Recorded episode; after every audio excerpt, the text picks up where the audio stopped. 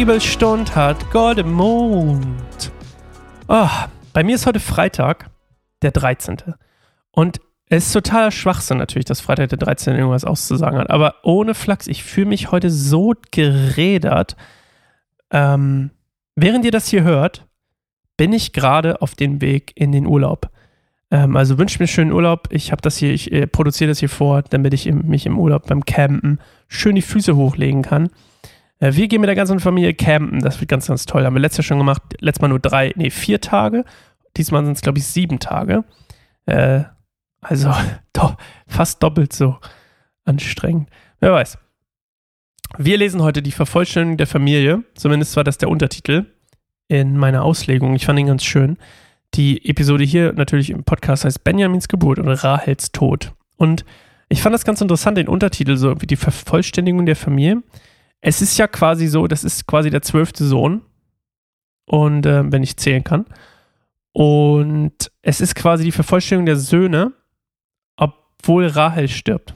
Ist quasi die Familie damit vollständig, nämlich die Segensfamilie, wenn man so will, also dass, sie, dass es rübergeht äh, in die zwölf Stämme. Denn ähm, wie ihr vielleicht schon wisst, oder ich es auch schon mal erzählt habe, ich weiß nicht mehr ganz genau, dass diese zwölf Söhne Jakobs quasi die Vorfahren der zwölf Stämme sind. Ähm, und ähm, ja, wobei es nicht eins zu eins so durchläuft, weil ja, vielleicht erinnert ihr vom letzten Mal, Levi und Simeon bei der Segnung übergangen werden und später auch, ich glaube, irgendwer noch, irgendwer verkackt es auch und dann geht es auf die Söhne über. Ich weiß es nicht mehr. Auf Josefs Söhne geht es auch über. Ach, wer weiß. Okay. Also, lesen wir, wir lesen erstmal. Sie verließen Bethel und zogen weiter. Kurz bevor sie Ephrata erreichten, setzten bei Rahel die Wehen ein. Während der schweren Geburt machte ihr die Hebamme Mut. Hab keine Angst, du bekommst wieder einen Sohn. Aber Rahel lag im Sterben. Deshalb gab sie ihrem Sohn den Namen Ben-Oni. Sein Vater nannte ihn jedoch Benjamin. Rahel starb und wurde am Weg nach Ephrata, dem heutigen Bethlehem, begraben. Jakob errichtete einen Gedenkstein auf ihrem Grab, der heute noch dort zu sehen ist. Dann zog Jakob weiter und schlug sein Lager jenseits von Migdal Eder auf. Als Jakob dort wohnte, schlief Ruben mit Bilha, der Nebenfrau seines Vaters, und Jakob erfuhr davon. Dies sind die Namen der zwölf Söhne Jakobs. Die kommen dann gleich. Was für ein, was für ein Spoiler, ey. Nee, nicht Spoiler, was für ein ähm, Cliffhanger. Also. Ben Oni, muss ich erstmal googeln. Fand ich interessant, warum nennt er seinen Sohn um? Also Ra, er liebt ja Rahel über alles. Und dann ist Rahels quasi letzter Akt des Lebens, ist ihren Sohn Ben Oni zu nennen. Ben Ori oder Ben Oni? Ben Oni. Das heißt übersetzt Sohn meines Kummers. Das heißt, Rahel ist, hat, ne, die Hebamme sagt ja auch, hab keine Angst, Mensch. Aber Rahel hat Angst vom Tod, tippe ich mal. Und das bereitet ihr Kummer. Und sie nennt ihren Sohn Sohn meines Kummers. Und ja, das ist ja quasi nicht so geil. Und Jakob nimmt aber diese Trauer und wandelt es zu einem quasi Sieg, indem er seinen Sohn Benjamin nennt, was übersetzt heißt Sohn meiner rechten Hand. Also er gibt ihm quasi eher so einen positiven Drive, anstatt diesen negativen Drive. Und ähm, es ist prinzipiell sein Blick in die Zukunft, zu sagen, nee, nee, ey, Rahl ist tot, that's bad. Aber wir machen hier nicht auf Trauer, sondern wir machen einen auf Siegesparade für den Herrn, weil er uns so gut hier durch, durchgebracht hat.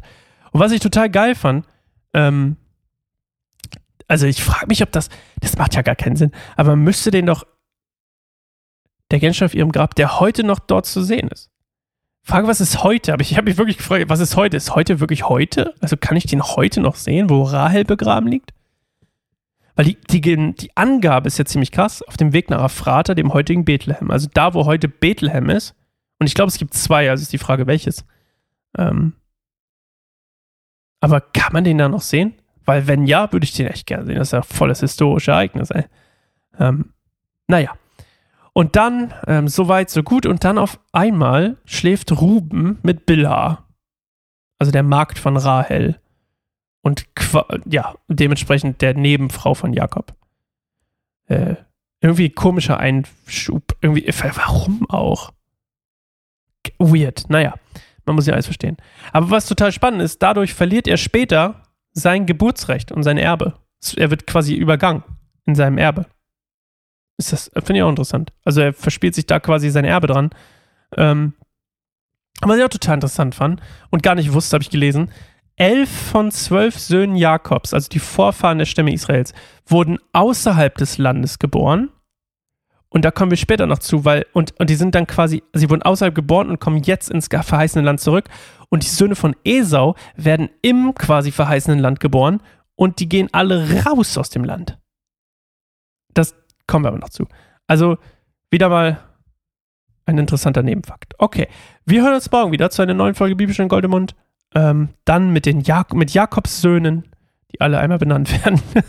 morgen eine spannende Folge. Okay, ich hätte die, glaube ich, die Geschichte mit meinem Abi und meiner Bibel jetzt lieber da erzählen, sondern hätte mir Zeit gehabt. Na egal, sie kam bei dem anderen mal raus. Okay, macht's gut. Tschüss.